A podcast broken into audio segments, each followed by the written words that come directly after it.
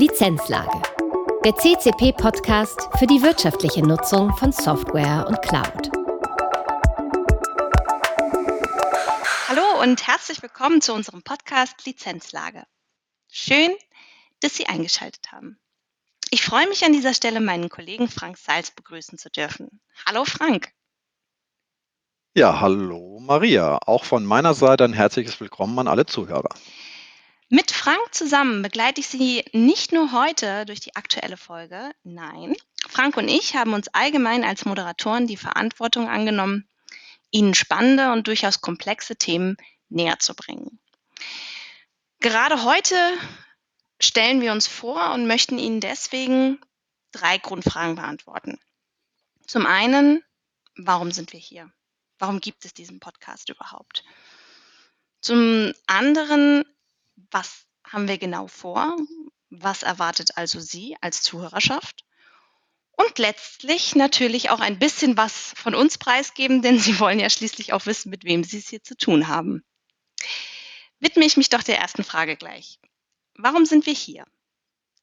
Frank, du weißt es genauso gut wie ich, Problemstellungen und Herausforderungen aus dem Lizenzmanagement sind unser täglich Brot.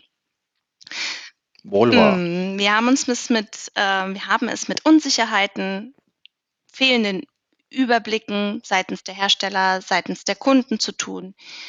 Wir sind mit einer enormen Schnelllebigkeit der Branche ähm, konfrontiert und können quasi zusehen, wie die Komplexität nicht nur der Produkte, sondern ja der ganzen Zusammenhänge einfach von Tag zu Tag wächst. Auch wenn sich das Berufsbild des Lizenzmanagers in den letzten Jahrzehnten stark positionieren konnte, haben wir doch viele Firmen, die keine eigene Abteilung haben, die sich übergreifend um das Lizenzmanagement äh, kümmert. Und selbst wenn dies der Fall ist, also wenn so eine Abteilung ins Leben gerufen wurde, ähm, sehen wir selbst dort, dass die dort arbeitenden Managern den eben genannten Herausforderungen genauso gegenüberstehen und dass der eine ein bisschen besser performt und der andere nicht.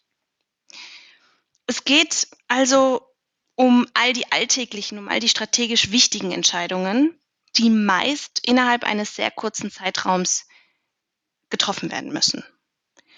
So viel also jetzt mal skizziert zur Problemstellung. Was haben wir uns also gedacht? Was, was war unsere Überlegung? Wir haben uns zusammengesetzt und geschaut, wie wir uns der Sache nähern können und möchten. Klar war uns von Anfang an, dass es ein Podcast werden soll. Wir wollten den Empfänger jetzt nicht nötigen, sich durch Mengen und Mengen an Text äh, durchzuarbeiten. Wir sehen es nämlich auch bei vielen Herstellern an Informationsausgabe mangelt es meistens nicht, aber diese zu bewältigen, sich da durchzuarbeiten durch den Lizenzdschungel, so nennen wir ihn gerne intern, ähm, ja, das verlangt schon viel ab. Deswegen war für uns wichtig, dass Sie, liebe Zuhörer, sich einfach zurücklehnen und ja, in gewisser Weise auch einfach entspannen. Dabei wollen wir aber qualitativ hochwertig bleiben, keine Frage. Jedoch nur so theoretisch wie nötig und so praktisch wie möglich. So würde ich es jetzt einfach mal auf den Punkt bringen. Herausgekommen ist dabei ein Konzept, das den Austausch mit kompetenten Gesprächspartnern ermöglicht, darunter CEOs und CIOs renommierter Unternehmen sowie Lizenzmanager aus der Praxis und Vertreter aus unterschiedlichen Herstellern oder von unterschiedlichen Herstellern. Aber es ist auch ein Konzept, das thematische Schwerpunkte isoliert. Von Themen aus dem Marktgeschehen und verschiedene IT-Neuheiten bis hin über das Vorstellen neuartiger Dienstleistungen bis letzten Endes hin zu Themen aus der Hersteller- und allgemeinen Unternehmenskommunikation. So gesehen kommt also eigentlich jeder auf seine Kosten. Für uns dabei im Vordergrund steht in jedem Fall der Perspektivwechsel. Ähm, wir wollen schauen, worauf kommt es an? Was bedarf es an Herstellerkommunikation, damit der Kunde sich abgeholt fühlt? Was wiederum braucht der Hersteller für einen Input vom Kunden, damit auch er an seinen, ja, an seinen Produkten, an seinen Strategien arbeiten kann. Es ist also ein Geben und ein Nehmen und ein durchaus ein dynamischer Prozess. So kann man es eigentlich nennen. Ähm, Frank, gerade du als Experte auf dem Gebiet des äh, Software Asset Managements. Du bringst über 20 Jahre Berufserfahrung mit dir. Und an der Stelle möchte ich auch nochmal betonen, dass ich mich sehr auf die Beiträge, auf deine Beiträge zu unseren Themen freue. Ähm, worin liegt denn für dich in diesem Podcast das, das Potenzial begründet? Also auf was freust du dich und vor allem, was hat dich bewegt, dich diesem Thema auf gerade diesem Weg zu widmen? Ja, besten Dank erstmal. Und ich kann eigentlich nur zurückgeben, ich freue mich ähm, genauso wie du äh, auf die Zusammenarbeit und habe mich natürlich auch gefragt, was, ähm, was soll dieser Podcast am Ende des Tages bringen? Denn es gibt natürlich viele Podcasts, aber zum Lizenzmanagement gibt es nun mal keinen oder Software Asset Management, da gibt es nun mal keinen. Und meine Hoffnung und das, was ich glaube, was wir hiermit leisten wollen und auch am Ende des Tages leisten können, ist eine Informationsplattform ähm, zu bieten, die es eben Lizenzmanagern, Compliance-Managern, CIOs oder wie auch immer gearteten Rollen ähm, in Unternehmen, die sich mit dem Thema beschäftigen, eben ermöglicht hier aktuelle, Inter äh, aktuelle Interviews zu hören zu aktuellen Themen, aber auf der anderen Seite auch mal ein bisschen Dinge, die kontrovers hinterfragt werden. Also insgesamt glaube ich eine Plattform, die, die es so noch nicht gibt und die es eigentlich braucht. Denn all das, was in den letzten zwei, drei Jahren in den Markt geschrien wurde mit, ähm, mit der Cloud wird alles mhm. einfacher und unkomplexer genau. und ihr braucht das alles mhm. nicht mehr. Äh, das brauche ich dir nicht zu erzählen. Das hat sich natürlich mal so gar nicht bewahrheitet, sondern äh, wir stehen jetzt wieder an einem sehr, sehr großen Bruch, wo es dahin geht, äh, dass der Hersteller mit den unterschiedlichen Lizenzmodellen, die gerade im hybriden ähm, Einsatz dann noch komplexer werden, als sie es ohnehin schon waren. Also ne, leider, leider nein. Mhm. Äh, schlecht für die Kunden, gut für uns. Ähm, wie kam ich selber zu dem Thema? Du hast es eben angesprochen, 20 Jahre Erfahrung im Software Asset Management. Ähm, vor 20 Jahren war das natürlich ein Thema, da ging es nur um Compliance. Ähm, also um die Herstellung von oder um das Wissen darum, was ist installiert und, und was habe ich erworben. Und das ähm, ging damals dann mit, mit Microsoft im Prinzip los, die damals als erster Hersteller dieses Thema für sich erkannt haben und damals allerdings noch wirklich den Wunsch hatten, Kunden ähm, zu helfen, durch diesen Lizenzdschungel, wie du es eben schon beschrieben hast, ähm, einen Durchblick zu bekommen. Ähm, und mittlerweile aber muss man sagen, hat sich das Thema natürlich deutlich gedreht. Ähm, wenn ich von Lizenzmanagement spreche oder ich immer angesprochen werde, was ich darunter verstehe, dann ist es eigentlich immer ja die, die bedarfsgerechte, die lizenzkonforme und wirtschaftliche Nutzung von Ganz Software. Genau. Und darum dreht ja. sich's bei ja. mir auch. Ähm, die Schwerpunkte haben sich ein bisschen verlagert, so wie ich es eben schon beschrieben habe. Früher war die Compliance wichtig, also die lizenzrechtliche Nutzung von Software ist heute nicht mehr, wenn wir jetzt mal in, in rein Cloud-Umgebungen ähm, denken, nicht mehr die Komplexität. Heute geht es eben eher darum, äh, Software bedarfsgerecht und wirtschaftlich einzusetzen. Aber das ist eben nicht mhm. einfach. Und ähm, ich glaube, da ähm, haben Kunden heute die Herausforderung, A, dass sie es nicht, wie früher auch nicht, mit einheitlichen Systemen zu tun hatten. Ja. Ähm, jeder Hersteller hat so seine eigene Plattform. Ja. Kennst ja. du auch. Und äh, die verändern sich auch noch ständig. Ja, also, ja, ich will gerade mal dazwischen da, da, sorry. Du sagtest jetzt eben natürlich. das Thema Compliance hat an, habe ich das richtig verstanden, hat an Bedeutung verloren für dich? Oder also Ach, nicht Bedeutung für dich persönlich, sondern äh, im Marktgeschehen? Oder weil Thema, ich meine, ich aus dem Subscription Center ähm, habe tagtäglich mit dieser Compliance-Frage auch zu tun und Kunden, die sich an uns wenden und eigentlich überhaupt keinen Überblick mehr haben über die Lizenzmetrik und über den Dschungel, in dem sie sich gerade befinden. Ähm, wie habe ich deine Aussage zu verstehen? Nicht, dass einige Zuhörer denken, ja. oh gut, Compliance ist jetzt äh, nicht mehr ganz so wichtig. Also Compliance ist, ist nach wie vor wichtig, ähm, aber, und das ist das große Aber, es ist heute nicht mehr so komplex, mhm. äh, Compliance mhm. herzustellen. Mhm. Denn du musst dir vorstellen, vor vielen Jahren oder vor 10, 15 Jahren äh, waren Tools für die Herstellung der Transparenz ja noch gar nicht so verbreitet. Heute setzt ja irgendwie doch jeder Kunde irgendeine Inventarisierungslösung oder eine oder eine Software zum Rollout von ja. Software ein oder nutzt eben Cloud-Plattformen.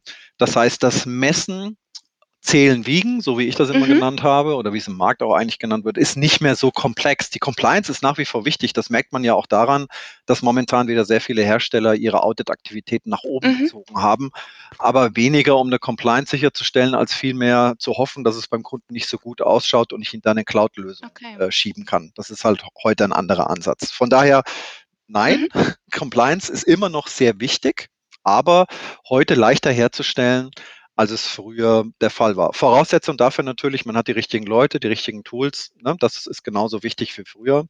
Aber heute, gerade wenn wir in die Cloud und dann schauen wir mal in die Zukunft, wenn wir in Cloud-Nutzung schauen, in hybride Systeme, auch wenn ich meine komplette Betriebslandschaft outgesourced ja. habe. Äh, da zähle ich ja und messe ja gar nicht mehr, weil das, das übernehmen dann ja, ja äh, genau. Dienstleister mhm. für mich. Ähm, da ist es dann schon so, dass man sehr genau hinschauen muss und muss sehr genau kontrollieren. Und das, was ich dann immer merke, gerade im Outsourcing, äh, dass SLAs minderwertig definiert wurden. Also dann steht dann in, bei einem Kunden, der 15.000 Mitarbeiter hat, ähm, steht dann durchaus mal in einem SLA, wir machen dann auch mal das Lizenzmanagement für euch. Das ist natürlich viel zu mhm. wenig. Ja, also es muss in so einem SLA muss definiert sein, wie zähle ich, in welchem in welcher Qualität zähle ich, in welchem Rhythmus zähle ich und was muss ich als Kunde am Ende des Tages vom Dienstleister erwarten dürfen. Das ist heute teilweise nicht geregelt. Also Zählen, Messen, Wiegen ist einfacher geworden im Sinne von, ich habe mehr technische Möglichkeiten, die mir da grundsätzlich das Leben einfacher machen, aber ich brauche Prozesse, Rollen, mhm. ne, all das, was am Ende des Tages dafür sorgt, dass meine Datenbasis ähm, ja einen qualitativ hohen Anspruch hat, ja, damit ich damit mhm. arbeiten kann. So, aber Trotzdem ist die Compliance-Diskussion für mich immer eine, die, die ein bisschen schwierig ist, weil das immer alles dann Richtung Audits ja. marschiert. Und ich muss ganz ehrlich sagen, das Thema Audits, ähm, das ist nach wie vor natürlich wichtig im Markt. Ähm, ich finde allerdings auch, dass dass die Kunden dann etwas zu devot mit den Herstellern umgehen. Das ist aber mal ein gesondertes ja. Thema. Das sollte man mal einen Sonderpodcast ähm, ja. machen, wie ich mit, wie ich mit Audits mhm. umgehe. Ähm, ich will diese Brille eher darauf setzen, für den Kunden den Nutzen aus dem Software Asset Management rauszuholen. Und aus Audits kann ich mal per Definition keinen Nutzen ableiten. Also habe ich zumindest noch nie.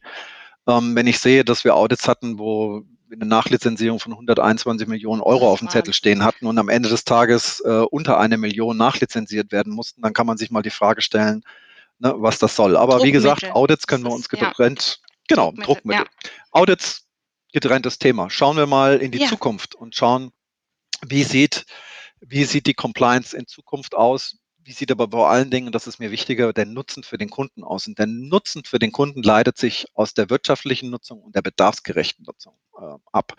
Und hier ist es aber auch schon oft eine Herausforderung beim Kunden, erstmal herauszufinden, was er überhaupt für einen Bedarf hat.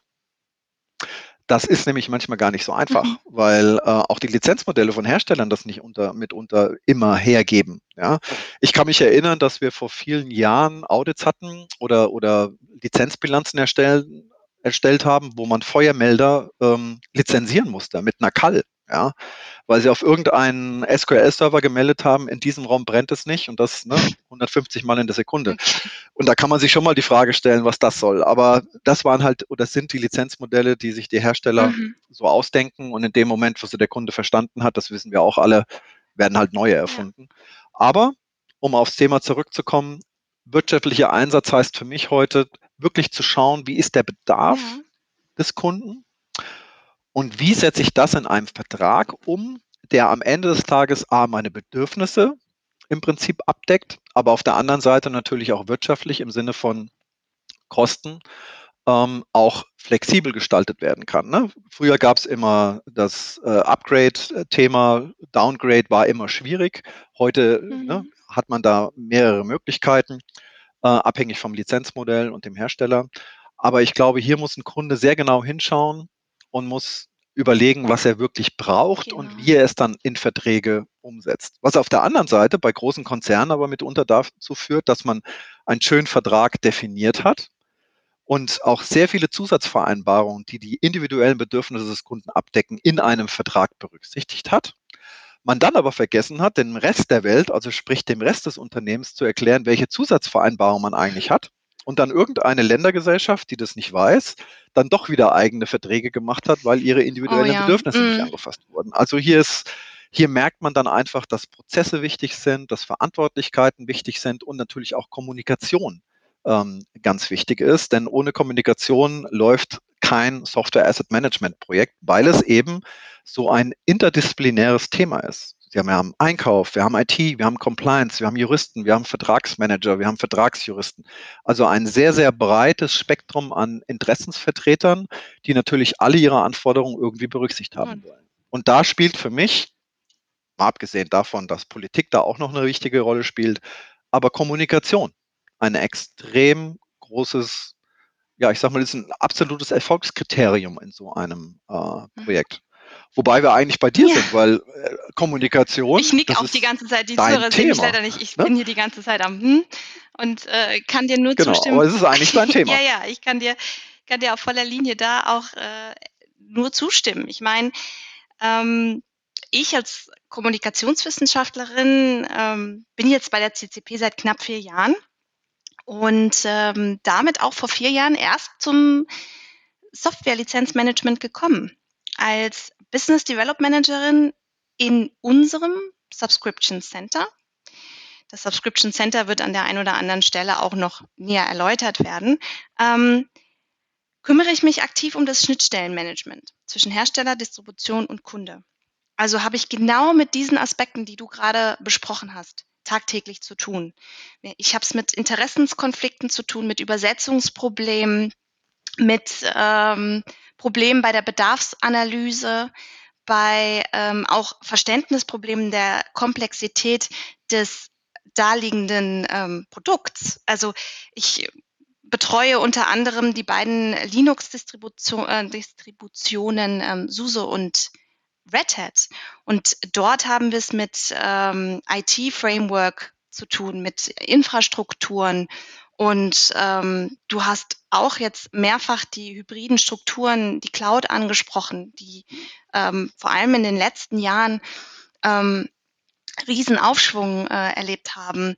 Und aber diese Komplexität, die sich dahinter zieht, ähm, ist von vielen Kunden noch nicht händelbar. Soweit möchte ich mich mal aus dem Fenster lehnen.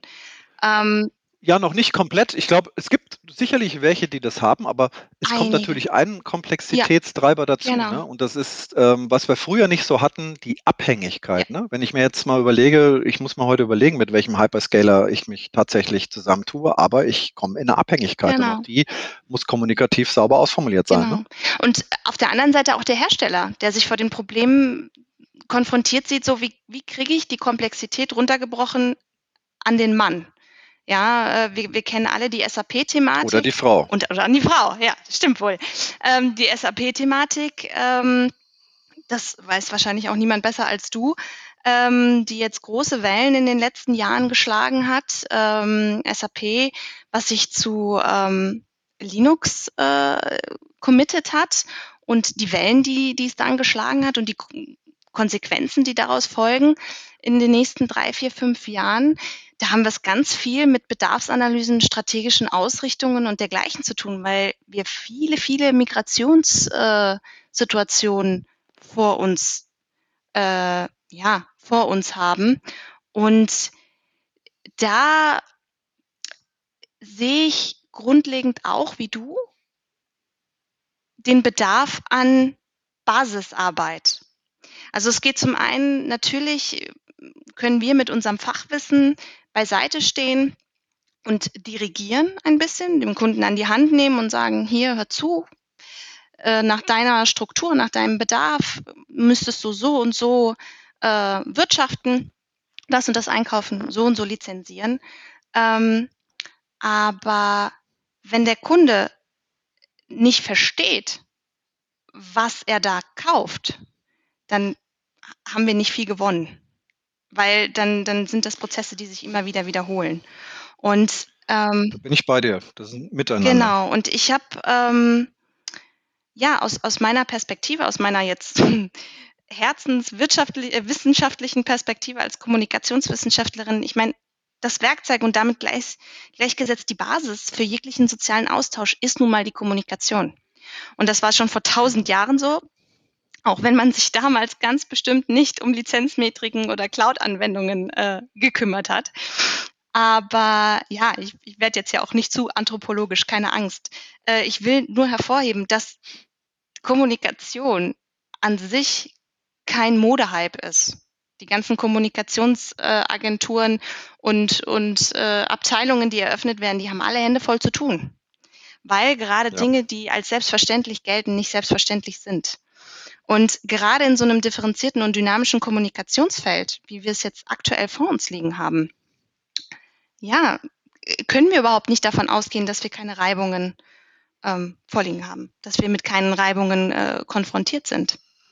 Das, äh, ja, stell dir vor, es ist in aller Munde, Digitalisierung. Genau, ja? genau. Also A, versteht da jeder was ja. anderes drunter. Ne, der eine findet das toll, wenn er zu Hause ähm, eine Kamera auf seinem Bildschirm hat und der andere möchte halt sprachgesteuert, ähm, dass seine Tür zu Hause aufgeht oder dass alle Bürotüren aufgehen, wenn er, wenn er ins Unternehmen kommt und andere wollen einfach nur Collaboration. Genau. ordentlich miteinander genau. arbeiten können, gemeinsam arbeiten können, arbeiten können, wo sie wollen. Also es gibt ganz unterschiedliche Sichten darauf.